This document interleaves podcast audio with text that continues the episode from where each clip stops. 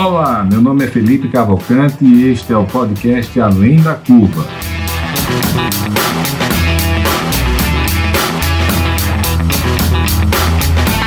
Uma realização da DIT Brasil e da Match Academy.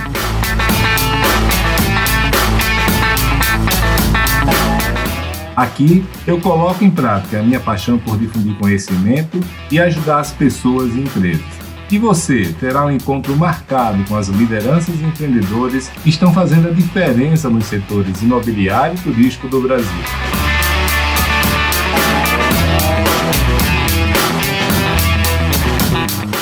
Você já conhece a ADIT Brasil? A ADIT é a entidade de atuação nacional nos segmentos de comunidades planejadas, loteamentos, desenvolvimento urbano, multipropriedade, time sharing e investimentos imobiliários. Nosso foco é a capacitação do mercado e a geração de negócios para nossos associados. Acesse o site www.adit.com.br e conheça nossos conteúdos, eventos, cursos e missões técnicas. Junte-se a nós, aumente seu network e faça grandes negócios.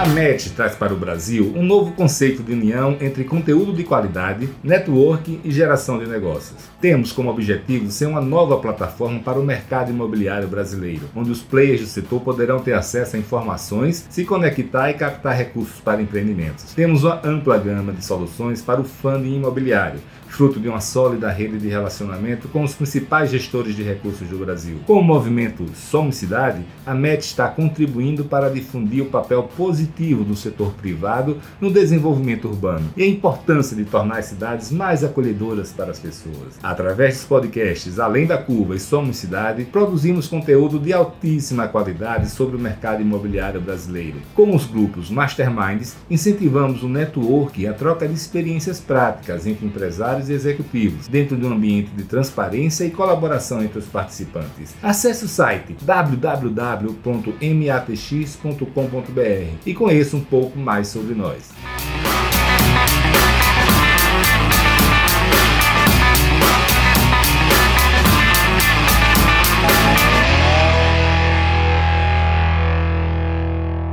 Olá, amigos, tudo bem? Aqui com você mais uma vez, Felipe Cavalcante, e hoje eu estou com um amigo muito especial aqui, o Francisco Costa Neto. É, já faz um bom tempo, né, Neto, que a gente está namorando para bater esse papo aqui. Perfeito. Perfeito. Aí, consegui trazer o homem aqui, muito bacana, não tenho dúvida que vai ser um papo excelente. O Neto pra, é uma das pessoas que eu mais admiro na indústria, uma pessoa extremamente inteligente, com uma visão de mundo muito ampla e, e vê o que sabe o que está acontecendo pelo mundo. Né? Na indústria do timeshare e propriedade sempre foi a principal liderança, né? e a gente vai entender um pouquinho mais hoje por que disso tudo, até porque está no novo momento de, de carreira que eu, eu, tenho muito interesse de saber os detalhes. Né? Mas, Neto, muito obrigado por, por estar aqui com a gente, tá, cara? Igualmente, Felipe. Um grande prazer estar aqui com vocês e todos esses ouvintes aí. Neto, eu queria, assim, eu, eu gosto daqui, sabe por quê, Neto? Porque eu, eu, eu, eu, é um espaço que eu posso tirar minhas curiosidades, as minhas dúvidas, né, é, e matar a curiosidade. A primeira que eu tenho é que eu sei que você, na verdade, é, é, queria que você me explicasse melhor é, você foi praticamente criado lá fora, não é isso? Eu me lembro que, uhum. que você um, um, tem mais facilidade para pensar em inglês ou tinha do que em português. Como é essa história, cara? Como foi sua, sua infância e adolescência? É, eu acho que está se referindo à minha dificuldade de escrever um bom e-mail em português. Sim. Não, eu, eu nasci em Goiás, mas com os nove anos eu, no, meu pai é, tinha negócio na África, especificamente na Nigéria. A gente tentou morar lá, mas a condição política e de segurança é, não foi viável. E a gente morou em Londres. É, então, eu fui lá meio que aprendendo inglês na marra. É, nós com três anos e meio em Londres, meu pai fazia um commute. Na verdade, para pouca gente sabe, é um voo de três horas e meia. E, e depois disso, eu fui para os Estados Unidos. É, fiz high school lá, fiz faculdade é, também de finanças, administração, e depois eu voltei para o Brasil é, comecei minha vida na Faria Lima, lá num, num banco que, que chamado Banco Garantia. Cara, e o Garantia, realmente, como era o dia a dia dele, né? Que o Garantia tem toda aquela fama, o glamour em torno, né? Foi meio que o pioneiro ali, o mais bem sucedido naquela época. No dia a dia, é, dava para sentir esse glamour ou não? É um trabalho como outro qualquer? Eu não diria que é um trabalho como outro qualquer. Eu passei quase cinco anos lá e acho que tinha um orgulho da instituição, porque tinha um jeito de trabalhar e, e acreditar nas coisas é, mas também um jeito muito espartano de da gente é, coexistir, especialmente perante os clientes, né? É o banco, quando eu saí, eu acho que o banco ele, ele ganhou um, um, bilhão e duzentos de dólares com 180 pessoas. Foi, acho que foi provavelmente o banco de investimento mais lucrativo por cabeça no mundo. E, mas ao mesmo tempo, a gente tinha momentos que, assim, o respeito com o capital nosso do banco e de terceiros era muito grande. Eu tenho até uma passagem que eu era chefe do comitê de crédito e onde sócios se reúnem para aprovar créditos para das operações para o banco continuar operando, né? Quer dizer, que risco que eles querem correr. E eu fazia os relatórios, entregava, passava é, na reunião inteira. E no última, eu lembro de uma reunião dessa, o Cláudio Haddad, que foi um sócio é, também que entrou no setor de educação, é, ele me chamou do lado e tinha impressora colorida na época e tal, eu imprimi o logo azul marinho do banco e só num cantinho assim, né?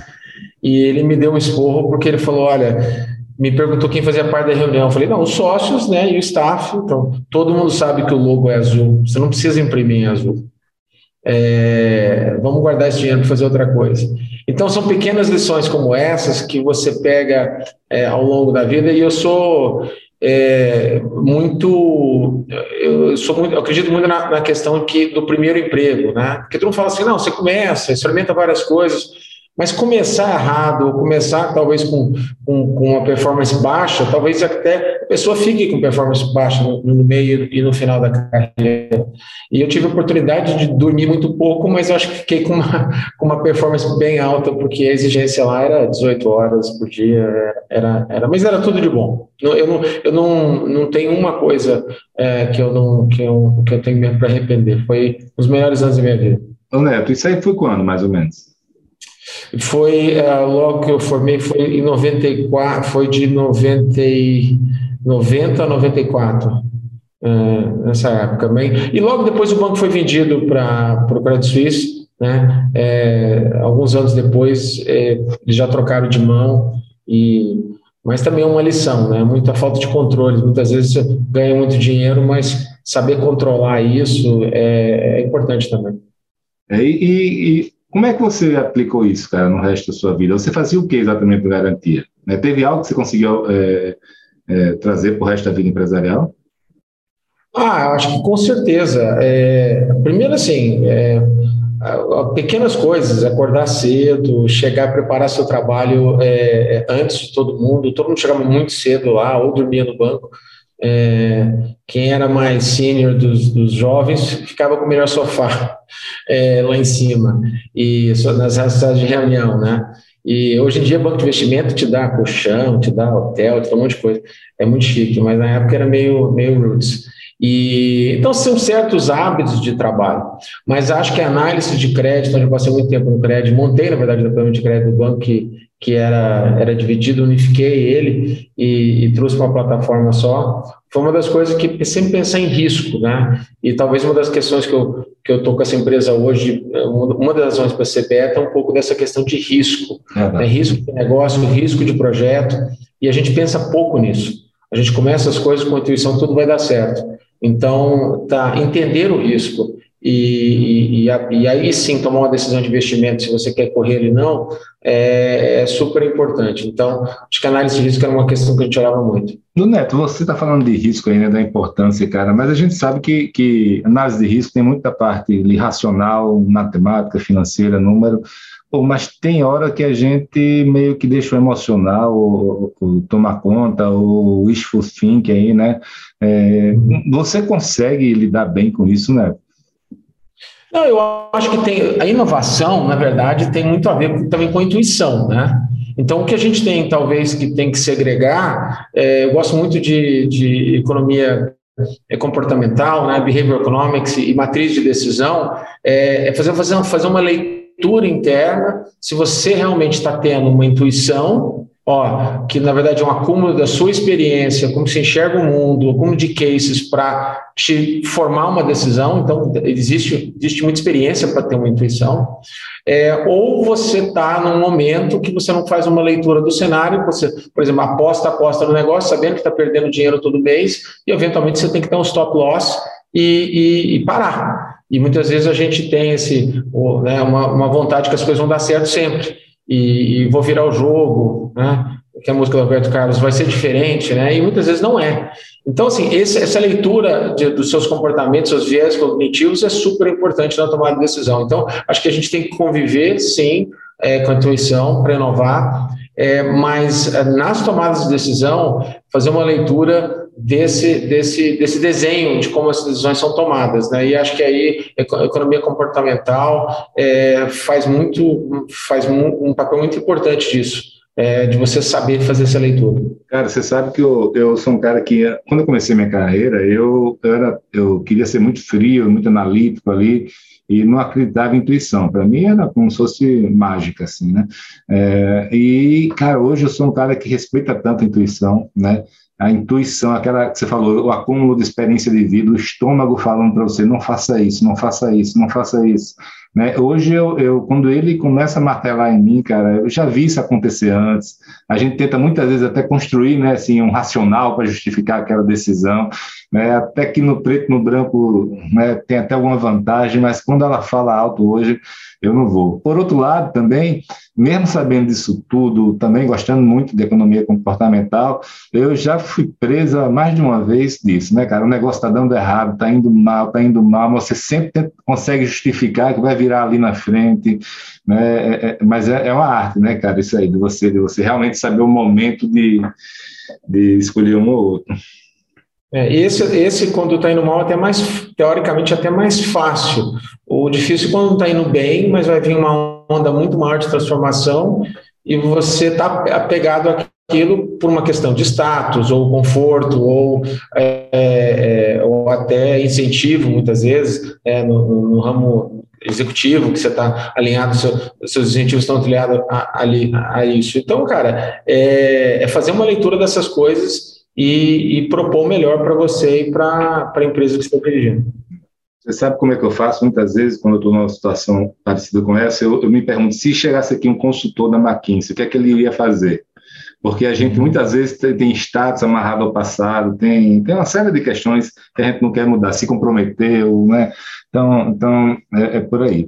Mas, Neto, me diz aí, depois desse, de, do Garantia, você foi direto para a empresa da família ou não? É, aí meu pai, meu pai teve uma, uma, uma situação de saúde é, bastante complicada e, e, ele teve um derrame e, e, aí eu, eu meio que fui puxado para uma situação de família com, com várias reestruturações de, de, de empresas e passei quase uma década fazendo isso, é, reestruturando a empresa, é, dívida fiscal, dívida bancária, realmente assim, foi, foi 15 anos para reerguer isso e, de novo, aí toda a experiência que eu tive no, no Garantia a, me ajudou para caramba. É, e a gente passar aqueles momentos e outra parte da minha vida que eu não troco por nada, porque foram teste em cima de teste, então a palavra ali foi resiliência, né? Uma coisa que tipo, meu pai sempre educou a gente é, uma maneira assim, do, do te vira, né? Então a gente ele nunca, ele nunca uh, alisou em nada, e eu acho que a gente, isso tem prós e contras, tudo tem na vida tem prós e contras, mas eu achei muitos prós nesses momentos de que a gente estava bem desafiado, é, até para uma situação que, que não era assim, não era nosso controle. Mas depois a gente conseguiu virar o barco e, e reverter esse jogo de forma até que hoje, até hoje eu não acredito no que a gente fez com todo esse tempo. Agora, Neto, só uma dúvida assim, a, a, eu conhecia a, a, famosa pousada do Rio Quente, né? É, nessa época, o, o, foco era, era lá ou, ou tinha outras empresas no grupo que você atuava também? Não, eu atuava em outras empresas no grupo, é, engenharia de telecomunicações, é, agribusiness e um pouquinho de real estate. É, eu só entrei é, no, no grupo mesmo como executivo em 2006, né? também numa empresa que estava precisando um pouco de reestruturação. É, lembrando aqui, a gente não a gente não é fundador da antiga pousada do Rio Quente, que virou Rio, Grupo Rio Quente. e agora é a, é a Viva. Né? Nós, nós compramos esse negócio é, meio a meio com o Grupo Mineiro, em 79, e a companhia sempre teve uma governança, assim, o conselho se reúne há 35 anos, no mínimo quatro vezes por ano, é coisa de coisa que você vê em livros, né? É, e então atuar, a minha atuação executiva mesmo, eu venho acompanhando a companhia há muito tempo, é, como analista e depois até no nosso representante do nosso conselho, mas executivo mesmo aconteceu em 2006, quando a companhia precisava fazer uma, um, talvez um turnaround é, pequeno, e era para ficar um ou dois anos, e acabei, fiquei 14 anos lá é, durante esse, esse, uhum. esse período. É, fala para mim aí, cara, qual, como era o Grupo Rio Quente quando você pegou ele e agora a Viva, que você saiu da, da presidência, deixou de ser CEO recentemente. Qual, qual a diferença, né? Em, é, em números chegou... e, e, também eh, subjetivamente. Então, perfeito. É, bom, é, era uma empresa que, assim, que eu acho que ficou muito tempo na mão com a ausência dos, dos sócios ali de olho do dono mesmo. Não precisava estar tocando a operação, mas estavam muito ausentes. E, e, e, aí, de novo, por aquele meio corporativo, executivos, ela, ela começou a se, se perder um pouco no que ela queria ser, no plano estratégico e nas suas próprias finanças. Então, quando eu cheguei lá, a gente tinha ainda, as finanças não estavam legais, o ativo estava deteriorado, a empresa tinha EBITDA negativo operacional. É, então, é, e aí todo mundo muito, muito panicado, né? Assim, o mundo vai acabar. E eu falei, peraí, deixa eu entender, você tem ativo, você tem cliente, né? Seu passivo fiscal é desse tamanho comparado com o que eu já vi. Então, para mim, não era problema nenhum. Aquele ali foi, assim, fazer aquela reestruturação e a gente é, começar a ter é, resultado positivo foi, foi muito fácil, na verdade. Tudo que eu já tinha passado, estou é, falando desde garantia até as estruturações que eu fiz. Então, para mim, foi não teve tanto desafio né, é, como, como eu imaginava. É, e aí a gente fez a recomposição do ativo inteiro, né, o ativo hoteleiro especialmente, Fizemos a Praia do Cerrado como um, um projeto flagship para a gente poder uh, re, renascer com aquela companhia, naquela época, o Grupo Rio Quente. Então, foi um carro-chefe que ajudou muito o parque e muito a, hotelaria, colocou a gente num outro patamar. E, obviamente, nós trouxemos o, o business é, de timeshare, o tempo compartilhado para o Brasil.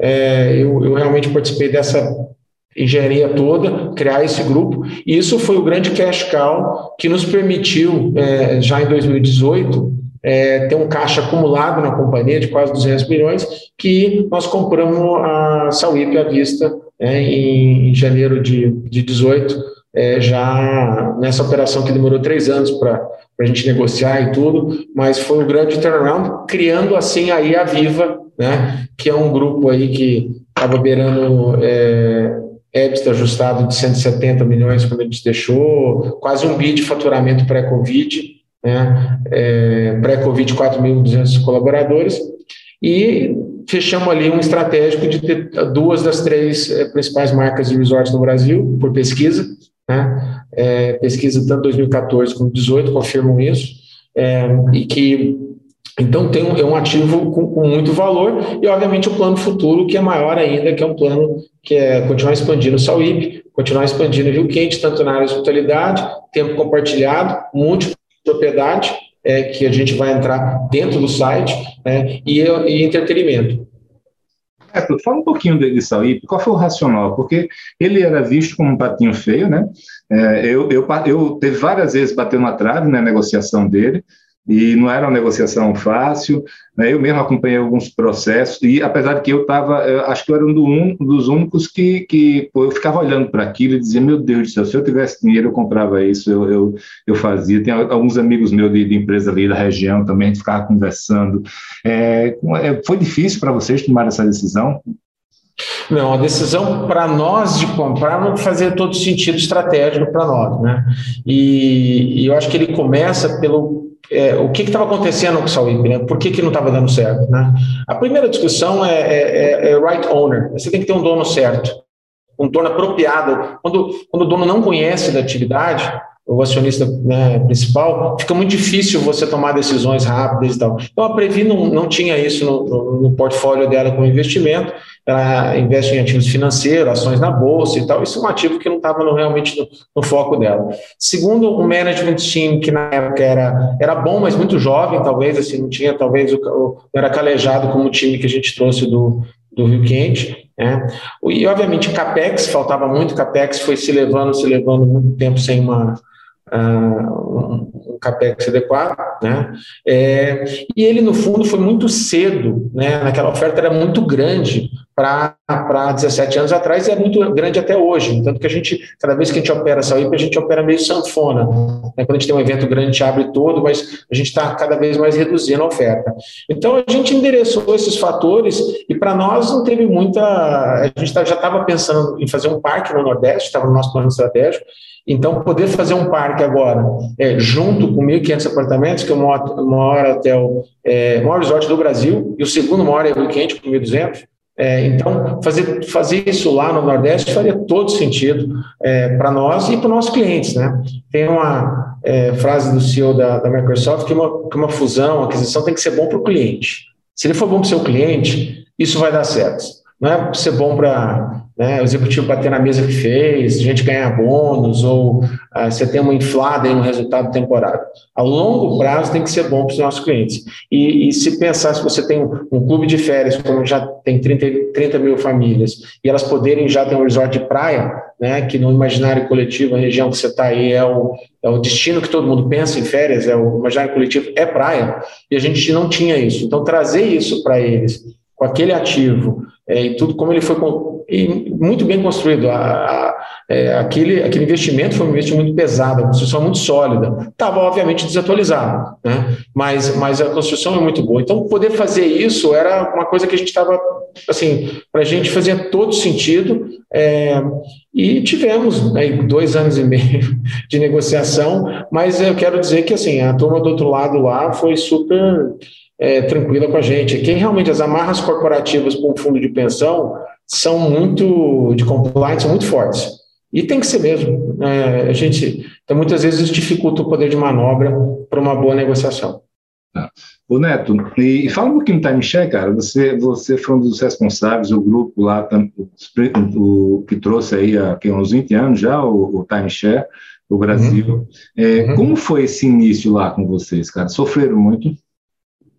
Ah, com certeza, assim, primeiro trazer o conceito de fora. A gente fazia viagens para o exterior sempre, que acho que era é, aí de novo, você estava no fundo buscando estar é, tá mais perto de tendências de inovação. Então a gente fazia essas visitas com o conselho, a gente faz até hoje.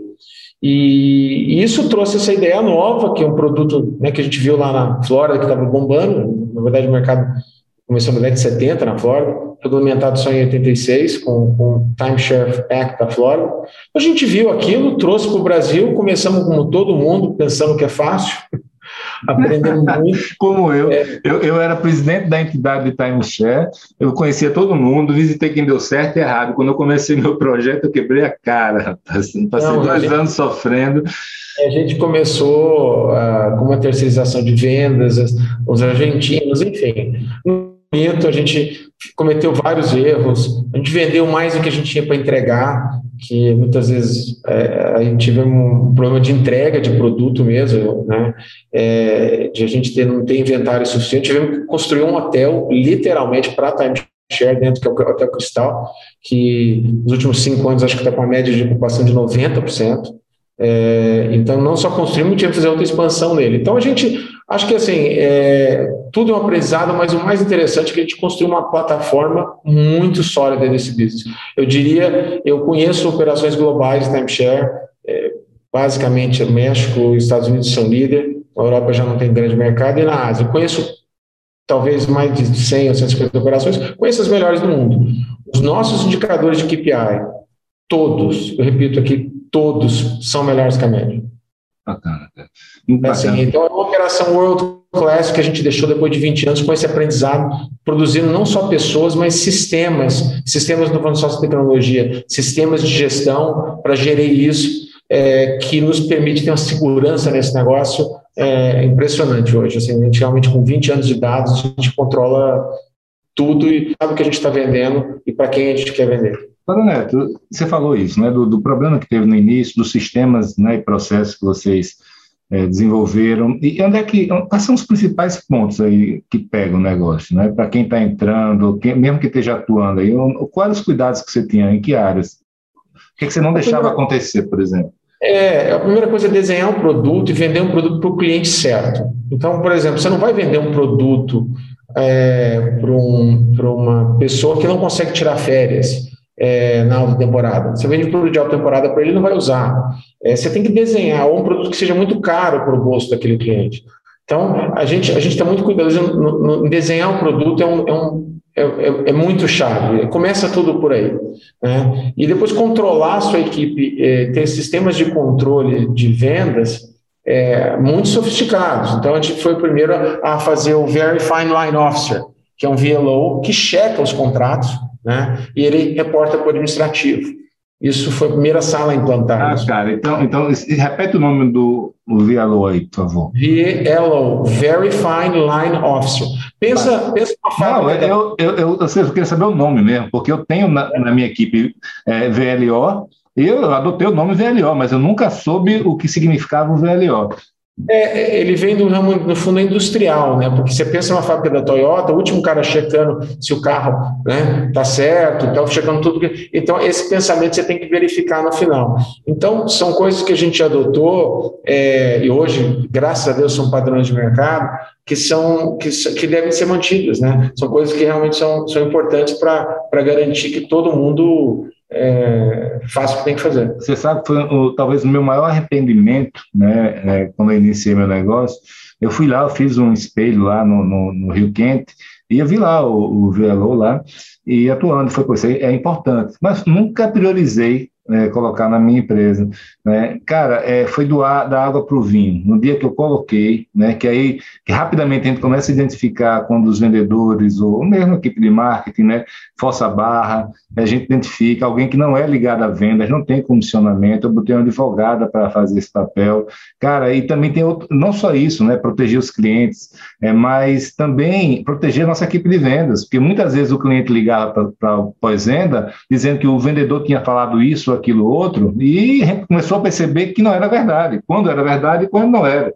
Né? E rapidamente os que os vendedores que, que não se ajustavam eles foram saindo. Né? Não, a linha, a linha não tem. A gente, depois que você instala a VLO, um mês, você nunca mais tem problema. Você nunca mais tem problema. Um mês, no máximo dois. Na bola, gente já fica sabendo na outra ponta. A gente é, gravava, grava na, na, na, Viva ainda todas a, a, esse processo de VLO é gravado com o cliente é, numa sala e depois, a qualquer momento, um atendente pós-vendas, cinco anos depois, se tiver uma dúvida ou não era bem assim, ela acessa essa gravação para o sistema, vai ao ar para os dois escutarem se é, né, exatamente o que foi comprometido e, e aí se entenderem aí no, no, na forma contratual. Mas dá muita segurança para a gente. Né, é, o que mais de, de, de inovação, de coisa bacana que vocês fizeram lá? Eu acho assim, uma das coisas assim, a gente pode falar de produto, que o em casa foi o high-end, a gente sempre acreditou no high-end, está se comprovando agora no Brasil que o high-end vai, vai bombar, né, seja multi propriedade ou o próprio tempo compartilhado. Eu acho que em casa foi uma inovação, é criar dois tiers de clube, duas camadas de clube, o Vacation Club e o Grand Vacation Club, a gente foi a primeira a fazer isso, e, e realmente segregar direitos, diferença em classes de clube, isso, isso, isso aumentou, assim, acho que aumentou nosso ticket médio bastante na época, né, nesse ponto. E a outra coisa é pensar no processo inverso, né? E a gente começou a dar muito foco ao pós-vendas. Então, nossa equipe hoje entra no pós-vendas, equipe de vendas, ela, nós preferimos recrutar do pós-vendas, ela entra como atendente de reserva, depois ela vai evoluindo para cobrança, depois ela vai evoluindo até a negociação, que é, que é a, base mais alta da pirâmide do, no, no nosso contact center, e aí sim essa pessoa vai para a sala de vendas. Então, qual que foi o racional? É, se você sente os problemas de pós-vendas, você vai ser um vendedor melhor, mais consciente, porque você sabe o que você já passou lá atrás. Então, três ou quatro anos disso forma pessoas muito completas é, e, por sinal, melhores vendedores. A gente já viu, fez alguns estudos que quem faz essa base vende melhor. é, de forma mais sustentável e cancela menos. Então, é, é bem legal fazer coisas assim lá de talentos humanos, e a equipe está lá hoje, está fazendo esse trabalho até hoje. Não, fabuloso. O, o, eu fazia lá o inverso, né? eu começava com marketing e, e levava, né? E real, mas, mas essa abordagem é infinitamente melhor, sem sombra de dúvida. Né? Agora, o Neto, fala aí, da, do, você falou da equipe, da, da equipe de, de, RH, né, no final, cara, e, e, o Rio Quente é muito, muito, o Rio Quente hoje é a Viva, né, mas é muito, é o grande celeiro de talentos do, do setor, cara. Isso aí, isso, como é que é? Isso aí era deliberado, não? Porque vocês estão lá, que queira, que queira que não, Rio Quente é uma cidade pequena no interior de Goiás, tem Caldas Novas do lado, mas também limitado. Como é que vocês conseguiram fazer tanto talentos? Porque no Brasil todo, todo mundo que é alguém do setor passou pelo Rio Quente. É, eu, eu julgaria dizer que na liderança do setor hoje dificilmente alguém não passou pela nossa casa em algum momento, né? E grande, assim, quase todo esse talento foi local, pessoas aí de, de faculdade, cabeça fresca, e, e, que eles não tinham de formação ou, ou na verdade oportunidade, a gente complementava, não com um sistema só de técnica de vendas, mas, é, por exemplo, cultura. Então, a gente fazia, por exemplo, duas vezes por ano a Olimpíada do Conhecimento onde eles pegavam todos os, os 3 mil, 4 mil destinos da SCI, pesquisavam os países, a cultura daqueles países, os monumentos que existem naqueles países e jogavam em grupos e ficavam três, quatro dias jogando, valendo grandes viagens e tudo mais, um grande incentivo. Mas, no fundo, é um exercício de trazer um vendedor muito mais próximo ah, do cliente. E, e, porque o cliente fala, putz, eu já tive na Itália, não, não, tinha assim, e o nosso vendedor ficava desarmado, né? Ele não tinha como, como reagir. E, e, então a gente meio que continuou fazendo as pessoas continuarem se desenvolvendo. Não cabe só também a, a empresa fazer isso. Foi muito mérito dessas pessoas, as que pegaram as, as oportunidades de fazer isso direito, né? E, e fizeram, e viraram grandes líderes aí, não, não só grandes líderes da indústria. É, a gente tem um orgulho disso. Né? E a gente brinca na Viva, assim, uma, uma vez a Viva é igual tatuagem, sabe? Sempre a Viva. Então, a gente tem um orgulho dessa equipe que, que passou por lá e está fazendo acontecer. E nessa indústria no Brasil que cresceu, né? Vai ser uma indústria de pré-Covid 2,5 bi, se eu não me engano, é a melhor estimativa. E você está falando isso, estou me lembrando da DIT, né, cara? Na DIT eu também tenho muito orgulho, numa escala mil vezes menor, da quantidade de talentos locais aqui de Maceió que conquistaram o Brasil e o mundo aí, né? E, e isso só mostra para gente como tem gente boa por aí, né? Só precisando de uma oportunidade, de um empurrãozinho.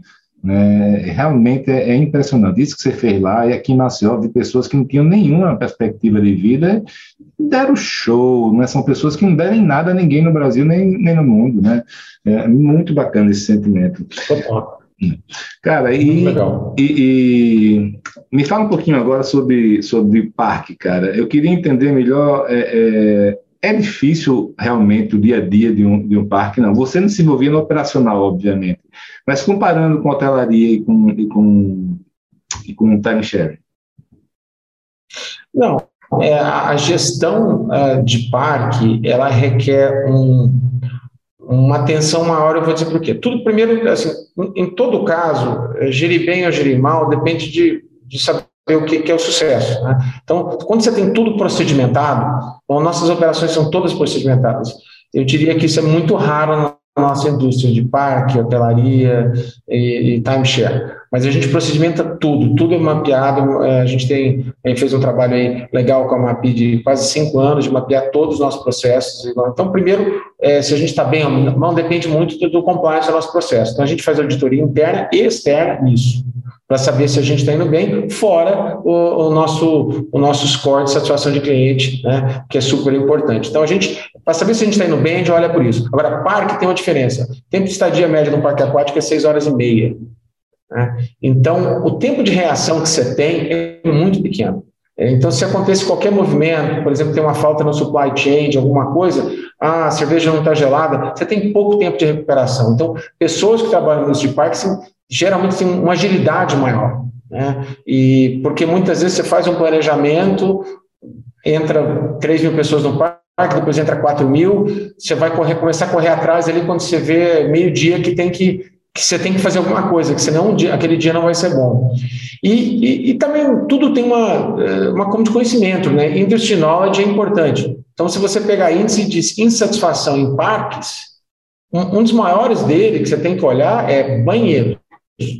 Eu falo assim, banheiro é normal para todo lado. Não, mas banheiro num parque aquático, é onde uma mulher vai levar o filho para se trocar, é, é, é, é, muita segurança que você transmite ali, né, no que você está fazendo. Então, a gente, a gente sempre olhou a indústria lá fora e trouxe alguns, algumas verdades que vão ser, é, vão ser verdades para todo, para todo, para todo o setor, independente de onde você está no, no planeta. Então, cuidar dos banheiros de uma forma muito mais diferenciada e aí tem uma história até tem um pouco de inovação né, nisso.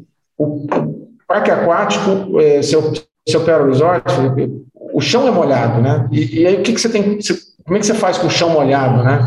Então, nosso, nosso programa de inovação, alguém bolou uma ideia de criar uma borracha, né? É, é, que ela é, na verdade, uma borracha assim já, já cruzada, que, que a água pode cair, e te dá um senso mais de higiene e segurança.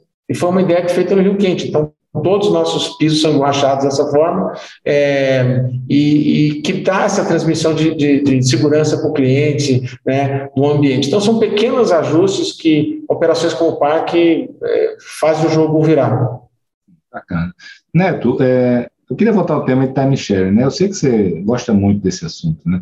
Mas eu queria que você explicasse para a turma que está com a gente aqui duas coisas. Como é que funciona lá fora o time sharing multipropriedade? São um produto único, são diferentes, né? E por que é que, que a indústria não é tão desenvolvida na Europa, na Ásia, como é nos Estados Unidos e México? Tá. Bom, é, a indústria começou na Europa, com pessoas trocando casas, praia e esqui foi para os Estados Unidos, país do capitalismo é bem empreendedor, e começaram a vender, é, na verdade, direito escritural, né, é, como é o multipropriedade hoje no Brasil, é, na Flórida, e hoje é, ainda é um grande berço. 40% do timeshare do mundo é vendido em Orlando.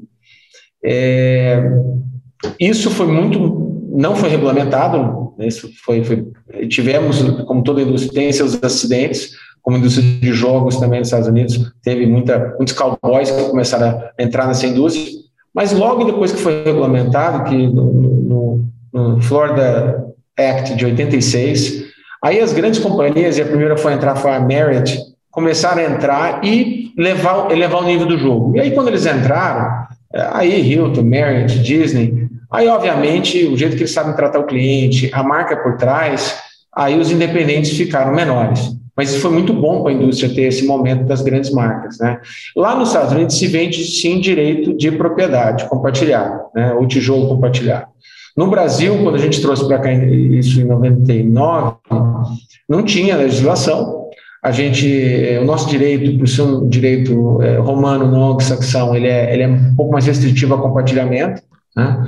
E, e, a gente, na verdade, vendeu de áreas antecipadas, no fundo, é, é via pontos. Esse era o timeshare, o tempo compartilhado. Até 2010, onde a gente participou da, da, criação da Lei Geral do Turismo, dentro da Lei Geral do Turismo, a gente conseguiu incluir o tempo compartilhado, que é direito de uso. Né? Então, o Brasil viveu com direito de uso até 2018.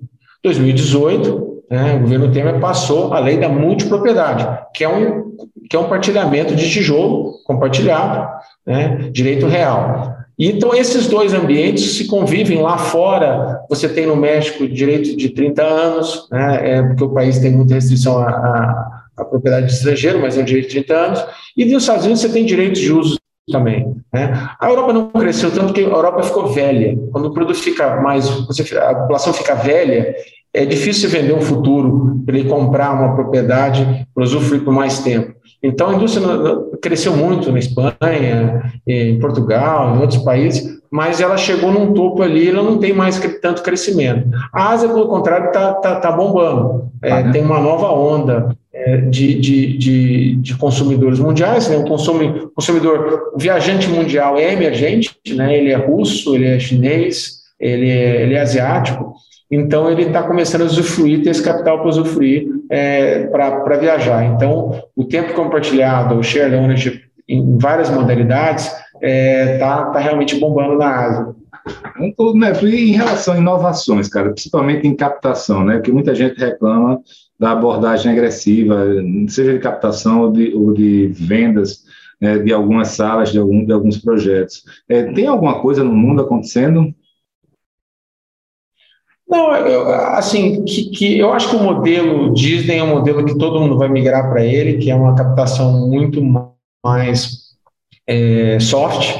É, logicamente você fala assim, mas ele tem uma marca por trás, né? A abordagem é mais soft, ainda é uma, ainda é uma abordagem. Acho que muita, tá usando, muita gente está usando digital, é, a gente mesmo na Vivo usava muito, usa muito a questão digital, é, AI para identificar realmente qual que é o melhor cliente, é, qual o perfil de consumo é, dessa pessoa. Mas algumas coisas estão voltando que são coisas que a gente já faz, faz há muito tempo. Por exemplo, o mini vacation, né, que mini vac, mini vacation, que você trazer casais para passar três ou quatro dias, pagando metade da, da, da diária, né, com um compromisso de escutar uma hora e meia de um processo de vendas e tratar esse cliente muito bem, são os, são os melhores programas em conversão de vendas e os menores com cancelamento. Então, as empresas têm que estar buscando fazer isso mais. Agora, com o casal certo, logicamente o cliente certo. E, e eu acho que essas coisas, mais experiência, vão ser o futuro também fora é, um, um, esse processo digital que cada vez mais ajuda você a mapear quem você vai fazer um convite é, em que momento, né? Acho que é, esses são os issues. Obviamente, é, apresentações estão mudando, né? Então, tá, é, acho que a apresentação Interactive Presentation Systems, né? O IPS que eles chamam, que são é, controles, telas que você controla o processo de apresentação inteiro. Então, você não tem nenhuma é, desuniformidade na questão da venda, ela fica bem uniforme né, e controlada por tempo. Então, se a pessoa passa muito tempo na parte de descobrimento, algo pode estar errado. Ele não vendeu bem aquele dia, ele falou: você passou seis minutos lá versus o que é quatro, que é o que, é o que a gente é, acha que é o ótimo. Agora, de repente, se esse vendedor está vendendo mais que todo mundo, um descobrimento, vamos todo mundo passar por seis minutos naquela etapa. Então, esse nível de controle de ambiente só é possível se você tem esses sistemas interativos de venda que não só são só visuais, mas tem um sistema de controle por trás. São, então, é, isso eu acho que vai ser uma tendência é, não só on-site, mas remota também. Remota para você fazer apresentações com esse grau de controle. Né? Muita, muita informação, né, cara? Muita coisa. Mas vamos falar agora de multipropriedade. Em multipropriedade, ela chegou de mansinho, sei lá, uns seis anos atrás, por aí, é, e tomou conta do Brasil, né, cara? É, qual é a sua opinião sobre multipropriedade e por que é que o, o Rio Quente nunca entrou nesse setor? Não, é, primeiro, o Rio Quente, assim, ele, ele tem dois projetos grandes de multipropriedade, acho que os dois beiram um bi e meio de PGV, um no Rio Quente, é, que é um Greenfield, e uma conversão em Sauípe. Esses dois projetos já, é, já foram anunciados, que estão parte do nosso plano de negócio, e a gente pretende vender, inclusive, duas escrituras, uma semana no Rio Quente e uma semana no, no. Mas nós vamos ser um desenvolvedor dentro do nosso próprio produto. Nós não, a Viva não vai ser um, produto, um desenvolvedor que vai concorrer ao mercado, ir buscar um terreneiro, entrar num outro, um outro site, a não ser que a gente opere esse site. É, então a gente, assim, pelo contrário, faz parte do nosso BP, é, acredito muito no multipropriedade, ele tem algumas vantagens, é, bom, tudo tem vantagens e desvantagens, mas uma das vantagens, é, se a nossa reforma tributária se manter como está, ele tem uma vantagem fiscal muito grande é, versus o, o timeshare, é, se paga muito imposto de renda no, no, no timeshare pelo ganho que você tem, versus o, o ganho que você tem é, de desenvolvimento imobiliário, que é muito menor, né, no caso da, da, da, multipropriedade. Então, só aí tem uma diferença muito grande. Né. Agora, é, eu, como eu já escrevi também sobre isso, acredito que o mercado é, de multipropriedade veio, veio para ficar, vai conviver com o tempo compartilhado, vai conviver com o time share, vai ter as duas, ah, duas modalidades, pessoas que querem um pouco mais de tijolo, é, né, ter um compartilhamento de algo mais físico, um destino mais próximo da região dele, e alguma coisa mais voltada para a experiência, que o timeshare te dá um pouco mais de flexibilidade e tempo de uso, né? É, que também inspira e você não tem um, um, uma, uma, discussão que o meio de propriedade não endereçou aqui, que é o mercado secundário. Que é o que você faz com suas cotas depois, né? Você, no processo sucessório ou de divórcio e tudo mais. O americano não encontrou uma saída para isso ainda. E nós não vamos, nós não vamos ver esse ciclo ainda acontecer, vai demorar alguns anos ainda para o Brasil, que agora os lançamentos estão ficando prontos, tem uns cinco anos de uso. Então, acho que é um assunto que daqui a uns cinco anos a gente vai ver. Mas, de fato, vão ser issues que a gente vai ter que endereçar no futuro. Aí, qual é o futuro desse setor? Que eu sei que você escreveu um artigo sobre isso, aí um mês mais ou menos, menos que isso, né?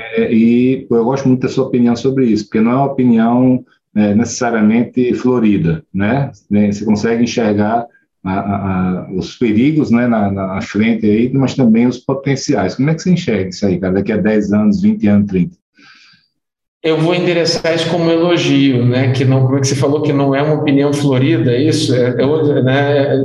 Ou seja, você é o único que me convida para falar alguma coisa. Então, Felipe, atualmente, né? É, é você e a Dite, né? E não, eu acho que é porque eu sou conselheiro, porque fora isso eu não estou recebendo tanto convite. A vida tem que ser como ela é, gente. A gente não pode. É, a, pior mentira é a mentira para si mesmo. Né? Então, é, eu, eu acho que vai ter uma sobrevida grande é, de produtos. Primeiro, compartilhada, criada na década de, de 90, veio para ficar. Né? É, ela, hoje você tem até é, empresas de moda com camisa que você faz subscrição, né? Assim, então, subscription né? e, e compartilhamento é, são coisas que vieram para ficar. É, essa nova startup de casas agora que estão lançando lá fora para compartilhamento de casa é, e eles gerenciar o processo, duas pessoas para casas de luxo. Então, isso, isso, isso veio para ficar, né? não, não, tem como.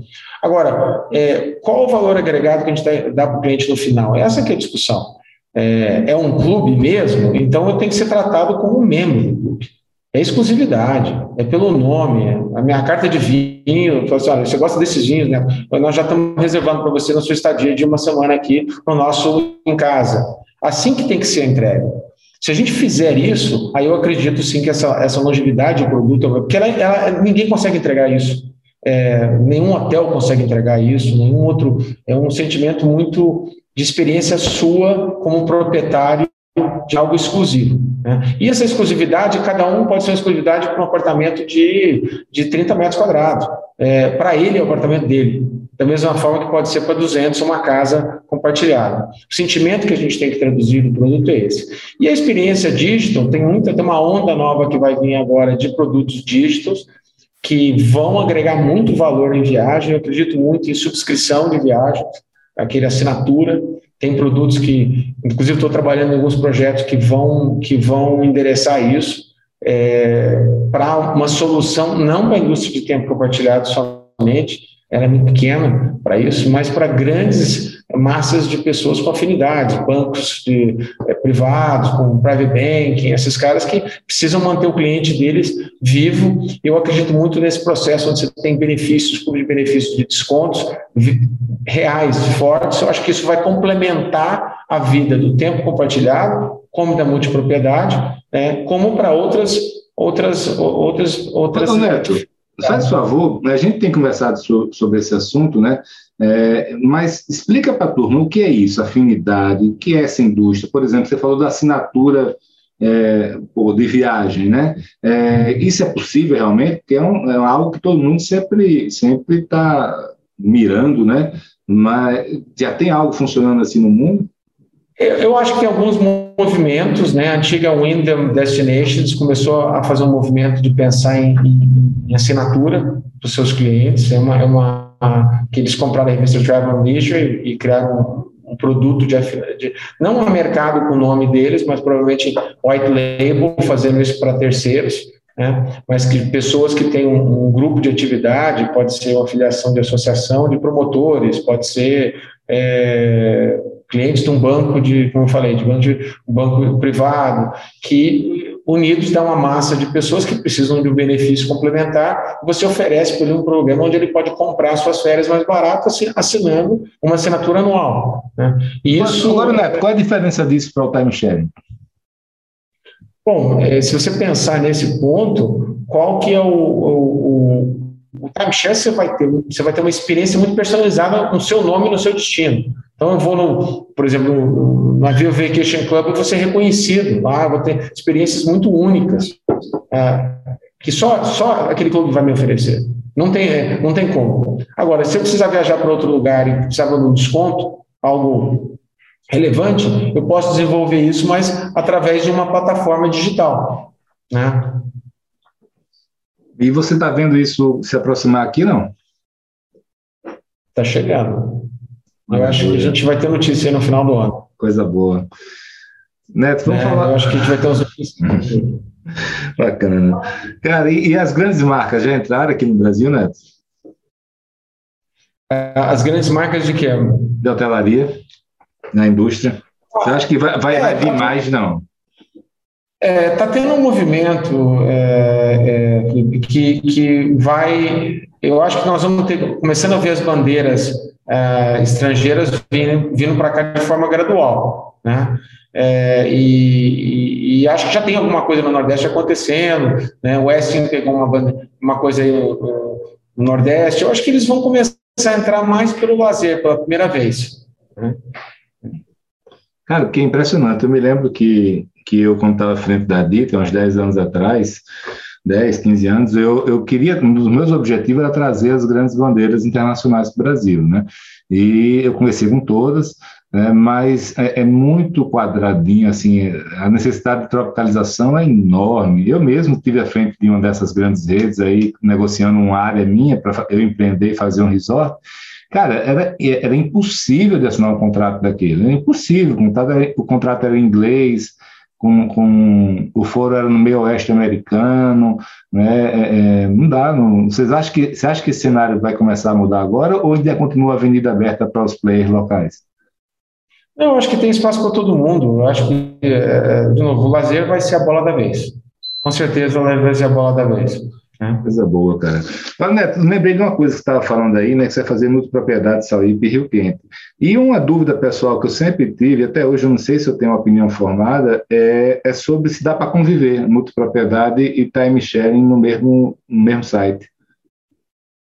Ah, eu acho a coisa mais natural possível. Na verdade, multipropriedade é o timeshare que acontece nos Estados Unidos há muito tempo, né? Há 40 anos. É, e vai ter algumas nuances no serviço, no qual você precisa mais de um, um, um serviço complementar para dar um apoio, né? uma loja de conveniência mais legal para a questão de multipropriedade. Então, tem alguns amenities que mudam, mas a experiência do cliente é família, ele está com a família dele no lugar dele, se ele comprou, ou ele, tá, ou ele comprou por 15 anos, ou ele comprou a escritura, é, Sabe, o filho dele queria saber quanto que ele vai para a praia, quanto que ele vai para o parque aquático, ele não está interessado nisso. Mas na, na ótica do, do, developer, né, em que momento você acha que ele deve oferecer o time sharing ou a multipropriedade? Vai canibalizar? Não, a receita fica mais ou menos a mesma ou, ou realmente aumenta?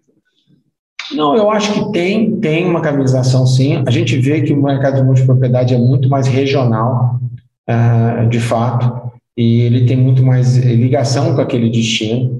Isso também facilita o plano de uso é, versus o tempo compartilhado que ele pode comprar né, outros destinos, destino internacional, Cancún, etc. Né?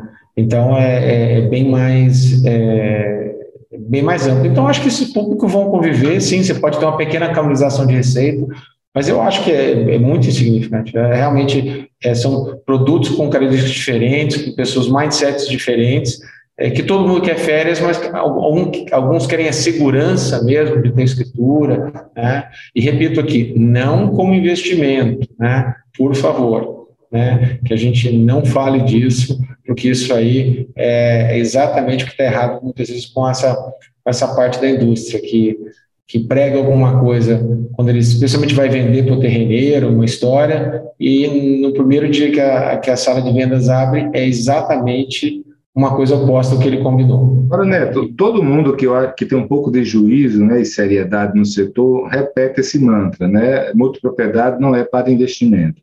A minha pergunta para você é a seguinte: é, isso é, de, é, é, receio da CVM atuar ou realmente porque o produto em si ele não é formatado para dar rentabilidade e se alguém está vendendo assim, está enganando?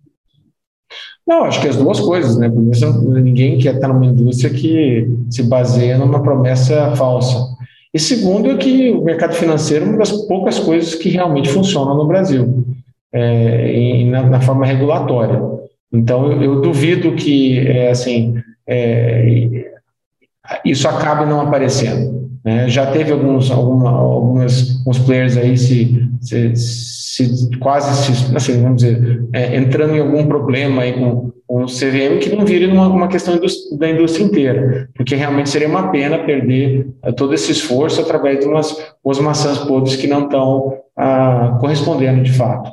Neto, você, esse era um medo muito grande, né? Assim, há alguns anos atrás, a gente viu muitos empreendimentos nascerem, né, de repente, empreendimentos muito grandes, é, empresas que eram relativamente desconhecidas, né, players locais, e havia naquele momento um receio muito grande de, de isso dar problema, de elas não serem capazes de entregar. Boa parte delas conseguiu entregar, então não houve nenhum grande problema nesse sentido, que o receio era, era primeiro, de matar uma indústria nascente e de contaminar o time sharing, porque muita gente é, não sabe a diferença de um para o outro. Hoje você acha que se tiver um problema desse, né, de alguma empresa não performar, não entregar empreendimento, tiver algum problema, você acha que consegue é, é, é, prejudicar a indústria como um todo? Não, hoje a indústria já está forte o suficiente para aguentar a pancada? Não, eu acho que a gente tem que estar tá, é, ainda monitorando que pode ter, um, pode ter um caso ainda de não entrega. E quando você fala entrega, eu duvido que a maior parte das primeiras entregas foi consistente. Se fizer uma auditoria, uma due diligence nas incorporações, vamos dizer, da fase 1 do tempo compartilhado no, do, do multipropriedade no Brasil, primeiros 5, 6 anos, provavelmente grande parte vai ter muita inconsistência. Né? É, então, assim, o que, que é entrega? Né? Tem gente que deixou de construir área de lazer por completo.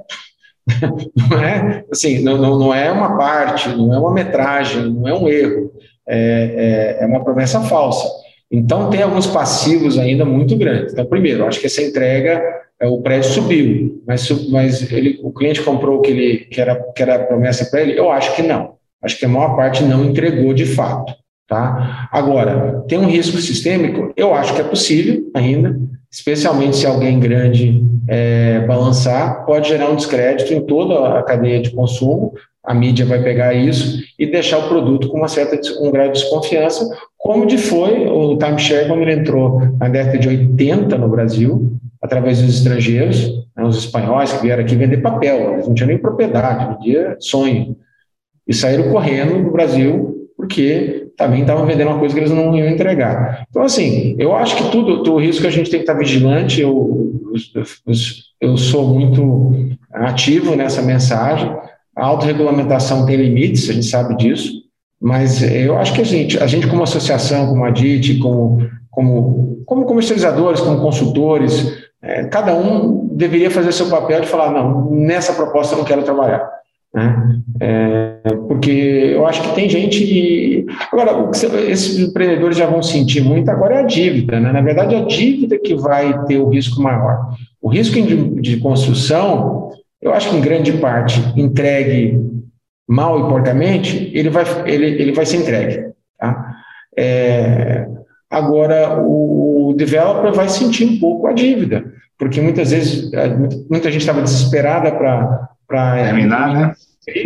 É, as cláusulas que eles não olharam, que eles deviam ter olhando, não tinha na época, na verdade, também nenhum tipo de consultoria, advisor, não tinha ninguém, era assina aqui, tá? É, e tem cláusulas muito fortes hoje, tem gente que perdeu muito dinheiro, é, cláusulas abusivas, que eles vão ter que honrar agora e esse dinheiro ficou com o mercado financeiro, que do fundo tomou um risco que ninguém queria tomar também, né? Vamos dizer, né? Eles foram lá e colocaram o dinheiro onde, onde ninguém queria colocar. Na então, verdade, eu acho que talvez nem eles sabiam onde estava entrando, viu? É a minha impressão. Possivelmente. Possivelmente. Então, assim, eu acho que a gente tem que estar vigilante nessa história. Acho que a história da dívida me preocupa mais agora, esse ciclo da dívida, e, e novos empreendimentos nascerem certos, né? Eu venho falando muito isso, não, não, não tem por que errar agora, sabe? A gente tem que criar um produto certo, tem que saber um vendas e pós-vendas bem estruturado, tem que fazer uma incorporação é, honesta, correta, área de lazer, com a promessa feita. Né? E quando você for assinar um CRI, é, sentar e analisar as cláusulas, é, sentar com alguém para te ajudar nisso, para realmente você não cometer os erros que que futuramente vão, vão, podem prejudicar o empreendimento. Perfeito. Neto, queria perguntar a você outra coisa que eu tenho curiosidade, cara. É, você, você, ao final ali, estava com acho que mais de 4 mil funcionários, né? É, é, uma empresa gigantesca, assim. Quantos, quantos quartos de hotel, Neto? 2.700. não tem nada nem parecido no Brasil, né, em termos de lazer, de complexo, né, proprietário mesmo. Né? E como era, cara, gerir a parte de gestão disso tudo? Porque aqui, só o Rio Quente, para mim, quando eu ia lá, eu olhava, pô, isso aqui é uma cidade, tem uma rodoviária mesmo, grande lá, maior que a maioria das rodoviárias do Brasil. Né? É, como é, cara, isso aí? Estou perguntando para o executivo, né? Assim, como é que você conseguia organizar isso tudo? Como era estruturada a gestão? Mas uma das coisas que a gente aprendeu é, é assim, você tem negócios pequenos, você não consegue contratar gente boa ou ter sistemas muito bons de gestão. É, se você tem, é uma, é uma, anomalia, não é, não é a média, não é a normal. Né? E muita gente tem, é, não estou dizendo que não tem. Mas quando você gera uma escala, como a gente gerou, te permite contratar sistemas, talentos que façam isso gerir é, essa gestão, isso é uma coisa muito mais tranquila do que ela aparenta. Agora, não se engane, se eu dou uma empresa dessa é 24-7. Eu, eu, só senti isso quando eu saí. É, literalmente é 24-7. Você está aqui no domingo, liga alguém e fala: olha, nós encontramos lá uma coisa numa área periférica do resort, uma área agrícola, tem esse problema e precisamos reportar isso aí, que isso aqui pode ser um problema para, sabe, de imagem, coisas que você não, você não, não, não é o seu dia a dia, né? É, então isso acontece, isso, mas tendo pessoas e tendo a, a, escala que a gente gerou e o sistema de gestão que a gente é, conseguiu criar, é, foi, foi muito importante importante. Então, eu, eu tenho um orgulho aí. E, e, honestamente, uma das poucas coisas que eu sinto falta mesmo é, é, é da equipe. É, é, é, esse time próximo. Isso a gente sente muita falta. É, de estar junto com esse tipo de talento. Então, mas eu acho que diria que é a escala. A escala você tem que saber aproveitar dela. Se você não sabe, você perdeu alguma coisa no, no, no processo. É, e, e, é mais fácil gerir 2,700 do que gerir 200. Perfeito. Agora estou entendendo porque tinha tanta dificuldade de gerir 200. Neto, me fala aí, cara, e consolidação? O que, é que você acha? É, o mercado brasileiro é totalmente fragmentado da hospitalidade, né? A sua empresa hoje está tá num outro patamar, né? Mas você vê espaço para consolidação, envolvendo ou não o mercado financeiro? Ah, com certeza. É, é é inevitável, né? Isso aconteceu em todas as indústrias, por que, que não acontece na nossa? É, no, no, México, você já teve um movimento na última década, de alguns players é, se consolidando. Talvez é, lá poderia ter avançado mais se não fosse uma, uma falta de governança. É, e, mas aqui eu vejo um mercado de private equity mais ativo. É, eu vejo realmente pouca governança. E, realmente tem um issue também de governança para fazer essa consolidação, mas também tem um problema sucessório muito grande. Eu não sei que esses resorts, se a segunda geração, a terceira geração vai querer conduzir esses resorts no futuro. É, e, e, eu acho que então vai ter sim um movimento forte é, para isso, é, de uma maneira estruturada. E se você pensar em investimento mesmo, se você é um cidadão aí, se por acaso, vamos dizer que você volta a ser engenheiro, se você eu quero investir no turismo também, que é o na verdade, é 8% do PIB nacional e é 11% do PIB global, é 10% do PIB global. Então, assim, cara, eu queria investir pelo menos 8%, teoricamente, você teria que investir mais ou menos 8% do seu, do, do seu, sua aplicação e eu, muito ou muito próximo disso para refletir a economia, né? É, de fato. E você não tem classe de ativos, você não tem onde investir. Você tem uma empresa listada né, na bolsa que teve uma história bonita no começo, mais ou menos agora, né? É, e você não tem outra classe de ativo para investir. Então, acho que tem que ter a oportunidade de investir em turismo de uma maneira estruturada. E quando eu falo é, através de mercado de capitais, uma ação, com liquidez, e não ter que, putz, vou ter que montar uma agência de viagem para minha prima, e o risco disso a gente sabe que é muito maior do que investir numa ação na bolsa, né? Então, eu acho que a gente por exemplo, vai precisar de classe de ativo e isso vai ser uma realidade. Perfeito, coisa boa. Neto, agora estou vendo aí a marcazinha da Beta Advisory, né? Fala um pouquinho dela, né? A gente tem conversado muito sobre advisory, né? E como é difícil as pessoas entenderem o que é isso. Agora você tem o tempo que você quiser para explicar para para mim e para tudo. É, eu tô, eu tô tentando explicar para mim mesmo depois que eu comecei o negócio, então é, talvez esse exercício seja muito válido. Não, primeiro, é, depois de 14 anos é, como CEO, e aí com uma condição um pouco diferente no meu caso, porque eu ainda sou acionista da Viva, relevante, a pessoa física, embora não participe do conselho e, e a gente tem conselheiros que nos representam. É, mas também fui conselheiro tanto da Viva no conselho, como outros conselhos de outras empresas, de outras atividades. Então, eu já fui, assim, sou investidor, investidor barra acionista, né, conselheiro e fui principal executivo. Então, é, a primeira coisa quando eu, eu comecei a pensar nesse negócio, assim, alguém vai conversar comigo e falar assim, mas você não entende o que eu estou passando. Tu não tá, me enxerga meu, meu perspectiva, né? E eu acho que não. Eu, se você for professor executivo, eu sei as dores que você está sentindo. Se você for investidor, eu, com certeza eu sei a dor. E se você for conselheiro, muitas vezes aquela posição que você não quer falar para o acionista que ele está errado, porque talvez vai magoar. Situações como essa, eu vivi, vivi todas elas. Né? Então, é, é, é muito legal ter empatia com, essa, com esses stakeholders. Né? Fora isso, conviver realmente com a complementaridade da atividade de advisory, que são os, os tanto os talentos internos, né, como eu falei, é, não precisa ser só o pessoal executivo, quanto os consultores, que fazem um trabalho técnico para entregar uma tarefa. Então, o ciclo de advisory geralmente é um ciclo mais longo, você fica do lado da, dos tomadores de decisão, o acionista, o conselho, ou até o pessoal executivo?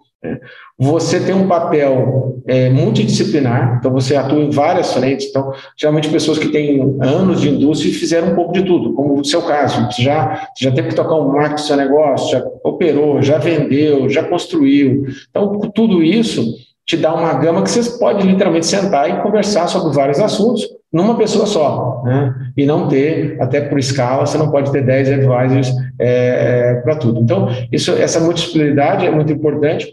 E, e, ele geralmente tem um papel que é um pouco mais proativo do que o consultor. O consultor diz assim: estou precisando disso. Você vai lá e contrata, é, pode ser um advogado para fazer propriedade, um arquiteto, é, uma empresa fazer processo, é, é por demanda. Né? É, enquanto o, o advisor ele pode su sugerir essa contratação, olha, acho que precisa disso, tal, recomendaria se fazer assim com essa pessoa, tal, mas também ele pode antever um problema, oportunidade no futuro que é um papel um pouco mais proativo, de falar, olha, vai acontecer isso, a gente tem que se preparar hoje para isso. E é o que as empresas como a McKinsey fazem, elas têm que fazer uma leitura um pouco do futuro. Isso é um lado bom e ruim, viu? Tem muita gente não, não quer não quer descobrir que ele tem que investir em infraestrutura de tecnologia, por exemplo, porque vai ter uma lei é, da, né, da, da, da, informação que vai te deixar com uma liability muito grande, um passivo muito grande se você não, não se essa lei for passada como de fato foi passada. Né? Então, é, eu acho que esses assuntos a gente tem que colocar à tona. Então, muitas vezes o cara, o empreendedor, quer fazer e a gente já cometeu esse erro e a gente fala para ele que talvez não seja assim. Vamos tentar chegar mais próximo do seu desejo, do seu sonho, mas ainda com, a, com essa calibração.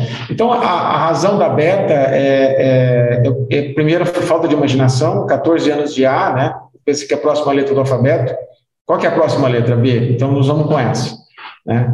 Mas um pouco desse negócio de beta, que é risco, que é muito importante a gente entender risco de tudo que a gente está fazendo. E, e, não é risco, não é uma coisa ruim, não. É só entender o risco que você está correndo. É o que você comentou antes. Muitas vezes pessoas que nem sabiam o risco que estavam correndo. Isso é ruim. Né? Saber o risco e topar ele, beleza, faz parte de empreender. Né? Ah, outra coisa que tem um significado para mim é a questão do, do, de tudo pode ser melhorado. Então, o Google tem uma, né, tem, tem, uma, tem uma colocação que ele, tudo é beta, né? always beta. E tudo pode ser melhorado. Então, a gente faz um projeto hoje, ficou ótimo, excelente, mas podia ser melhor. Vamos ver o que a gente podia ter feito. Né? E acho que essa, isso trouxe um pouco na empresa que eu trabalhava, um pouco do sucesso dela foi baseado nisso. Né? E aí, mas as, as letras em si é para Brazilian Entertainment Tourism Advisory. Por que entertainment? Assim, putz, entertainment só? Não. É que a gente não vende uma diária, a gente não vende uma cota de timeshare ou uma cota de multipropriedade se não tiver conteúdo. Esse conteúdo, ele é a experiência, ou ele é natural, complementado com a experiência de um produto total. Então, acredito muito que isso é a razão da, existência, seja de um parque temático, ou de um resort, é, ou qualquer produto de um cruzeiro, ele tem que ter isso. Então, acho que eu, eu, sempre acreditei nessa, nessa coisa. E até o próprio logo, se você olhar aqui, não sei se eu estou contando certo ah. aqui, é, é, um pouco do, do, do de, de, de, duas coisas aí. Tem um sonho da nuvem, né? um pouco dessa nuvem, né? de ser um sonho, e uma escada, na verdade. Então, o que a gente quer ser é um pouco dessa escada para apoiar esses empreendedores, investidores na sua tomada de decisão, porque são decisões grandes. Assim, a gente conhece a nossa atividade, são decisões que algumas são irreversíveis. É, na verdade é essa, algumas são irreversíveis. Mas a maioria, se não é reversível, ela pode durar 5, 10 anos e, e, te afetar muito. Então, eu acho que a gente tem que estar ali para dar esse suporte tudo que a gente aprendeu, a gente conviveu, a gente entregou, é para dar esse suporte mesmo. E, mas lembrando que o papel do advisor é, faz, é não tomar a decisão, a decisão é do empreendedor barra acionista, ele toma. A gente está ali para, é, vamos dizer, orientá-lo, guiá-lo, apoiá-lo, mas a decisão, no fundo, é dele. Né? E, embora o meu modelo de negócio tenha muito a ver com escolher esses players, porque o meu modelo de negócio, eu corro muito risco no sentido de eu corro risco do empreendimento junto com o empreendedor. Então, 90% do, do meu incentivo barra remuneração é se o empreendimento dá certo. Então, isso, para mim, eu tenho que também escolher os projetos que a gente vai ter envolvido, porque é, o nosso, o meu futuro vai estar né, engajado com esses caras por alguns anos e, e tem que dar certo. Então, é, é empreender em conjunto, no fundo, é, também. Muito bacana, cara. Então, assim, é, uma pessoa pode lhe procurar quando está fazendo um empreendimento, por exemplo, e quer você do seu lado, como se do lado dele, como se fosse um sócio, vamos dizer assim, pensando, se comprometendo com o negócio, né, com sua Total. experiência e rede de relacionamento. Entendi. Total. Bacana, cara. E eu sei que você tem está tá conversando muito com o mercado financeiro, né? Você tem essa, essa pegada de mercado financeiro. Né? E, e, me conta aí, o que, é que você está vendo em relação ao mercado financeiro, né? essa turbulência toda que a gente está, eterna, né? que a gente passa aqui no Brasil, né? quando a gente, as coisas estão indo bem, a gente já começa a desconfiar que está chegando né, o, a tempestade, mas como é que você está vendo apetite para hospitalidade, para até real estate mesmo, o que você tem conversado com a turma aí? É, se você olhar os relatórios de todos os bancos de investimento é, lá fora, e a gente olha, tinha uma disciplina de olhar isso, acho que muita frequência, também é uma das coisas que você me perguntou, de ter passado né, pela Faria Lima, você olhar o que, que o mercado está precificando, que é, que é os múltiplos né, de valor das empresas no nosso setor, aqui e lá fora, o que, que na verdade é uma coletânea de pessoas pensando no futuro e precificando o futuro hoje. No fundo é isso. Só que se eu e você precificarmos, nós vamos ter duas amostragens. É, enquanto se, se, as pessoas estão fazendo isso em, em escala global, olhando para 200 empresas e, e, e, cada grupo desse de banco está dizendo, olha, das 200 eu acho que essa aqui vai bem, esse setor vai bem, subsetor. Então, assim, tem muito mais informação e isso, na verdade, te dá uma visão muito maior de futuro do que é, uma ou outra pessoa pode dar. O agregado é maior. Então, se vê que as empresas estão muito bem precificadas no setor de lazer, é, é óbvio, e, e se fala assim, eu estou falando isso por um, é, por um viés de investidor, porque eu estou numa empresa de lazer. Eu podia estar no outro negócio. É, de fato, está no lazer classe A e B, Brasil, um país que não tem é, um inbound de turistas relevante, é 6 milhões só por ano, grande parte argentinos, de, de renda média baixa, é, é, ideal nesse momento. Você fala assim, é, se eu estou no México, a situação é um pouco diferente. Eu preciso daquele mercado americano voltando mais rápido. Né? Então, é, o Caribe, ou, assim por diante. Então, acho que o Brasil está tá, tá bem preparado para a retomada dos seus ativos e o mundo inteiro está olhando o lazer como se fosse. Porque, de fato, dá, o que, que mudou? Né? Tipo assim, o lazer mudou? Não. Agora, toda a área de negócio mudou? Radicalmente.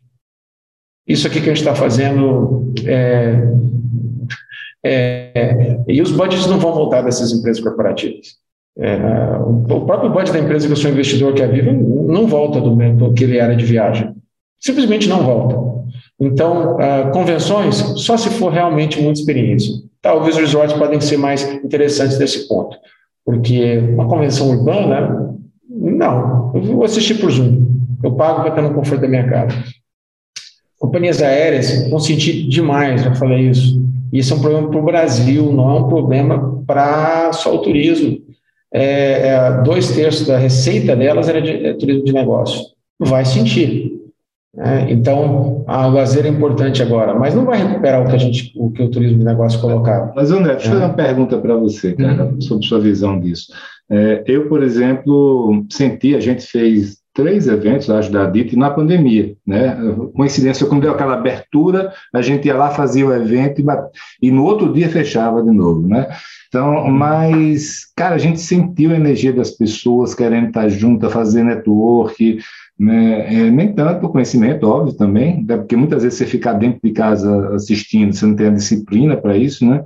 Mas a, a, minha dúvida, eu quero saber de você, o quanto. Então, eu sei que vai mudar business. Pô, eu, a quantidade de reunião que eu estou fazendo, que eu jamais faria, que eu iria, uhum. que eu tinha que viajar, é, isso eu entendo. Tá? Mas será que não vai ter um período que depois começa tudo a voltar de novo, meio natureza humana, vai se esquecer rapidamente? Não, nós, nós somos uma tribo, né? né? Nós nascemos em tribos e congregamos mais ou menos com 150 indivíduos na época que a gente era considerado um ser humano, né, que era uma tribo média. Então, com certeza, é, é, nós vamos ter uma voltar a agregar e socializar vai ser agora isso sendo patrocinado por uma empresa, isso tendo uma razão é, comercial forte, né, tem que ter alguns componentes agora. Não vai ser não vai ser qualquer coisa que você vai se deslocar.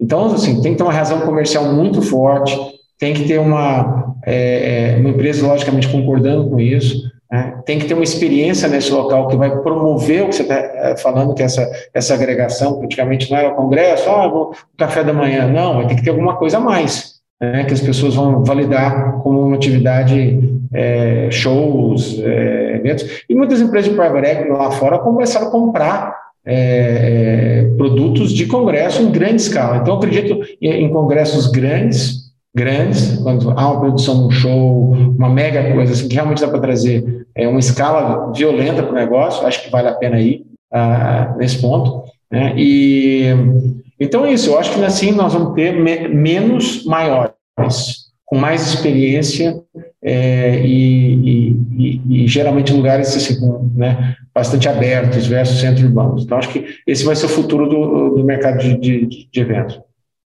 Bacana, cara. Neto, agora está chegando no fim, eu quero fazer só algumas perguntas mais pessoais aí, do tipo Harvard, cara. Sei que você estava fazendo o curso lá, não sei se já acabou. E aí, cara, como é essa experiência? No final, vale o, o, o que se paga? Já realmente é diferenciado lá? É, total, eu, eu não terminei ainda, nós estamos com a expectativa de ter, terminar o último módulo, que é o terceiro ano esse ano, mas a gente não sabe se vai acontecer, pode ser que seja no primeiro semestre ano que vem. É, eu, vale, vale muito a pena. Assim, é uma das melhores coisas que eu já fiz é, o networking, é, o conteúdo, né, e, e dar um reset na, no mindset de vida. Você, você começa a refletir na sua vida num momento que você ainda pode fazer coisas talvez até uma das, das razões de ter saído para empreender fora foi um pouco disso. Começa a, a ver que, que, tem muita coisa legal para você fazer fora, muita, muita gente legal é, que dá para fazer negócio junto. E, isso é muito forte. E, e eu, eu, vou endereçar: o networking é, é, é, muito importante, porque as pessoas realmente se, se apoiam mesmo. Em, é, você coloca alguma coisa no grupo, aparece três soluções de imediato e, todo mundo querendo o melhor para o grupo, né? Uma, questão de união muito forte. Então, para mim, é, é, foi um dos melhores aprendizados aí que, que, que tive a oportunidade de, de ter e espero estar tá terminando o módulo aí 3 é, logo, né? Muito bem. Cara, queria te agradecer aí, chegou aí no, no finalzinho do nosso papo, né? Queria realmente te agradecer, é, só mostra o quanto você realmente é aquilo que eu falei lá no início, e, e eu queria passar para você aí, cara, para você dar, fazer suas palavras finais.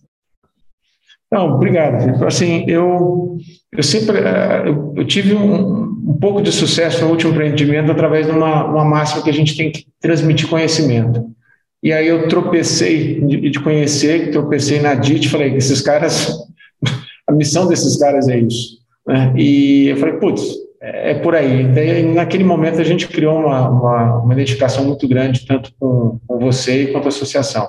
Isso é, é importante. Então, essa, essa transmissão de conhecimento se tornou para mim um negócio agora, porque graças a Deus tive a oportunidade de, de conviver com muita coisa, olhando para o futuro, que é importante não só não viver no passado, mas olhar as tendências, e podendo dividir isso com as pessoas.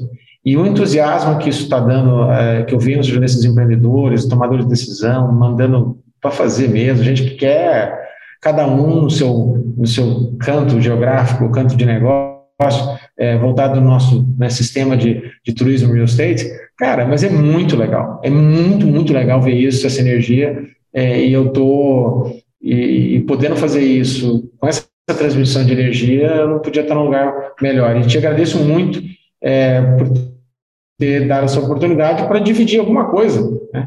E a gente espera receber também, como a gente já recebeu de vários uh, do seu material que você produz aí é, sempre. E a gente sempre está olhando. Então, muito obrigado mesmo, de coração, por essa oportunidade. Valeu, grande Neto, cara. Grande abraço para você, meu irmão? Um abraço, cara. Tchau, tchau. Ah.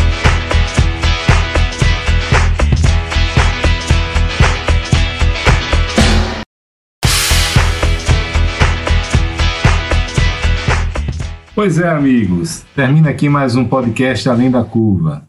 Quem quiser ficar por dentro das ações e novidades da Adite Brasil, pode visitar o site www.adit.com.br. E quem quiser conhecer mais sobre os grupos Mastermind e as soluções de funding da Match Academy, pode acessar o site www.matx.com.br.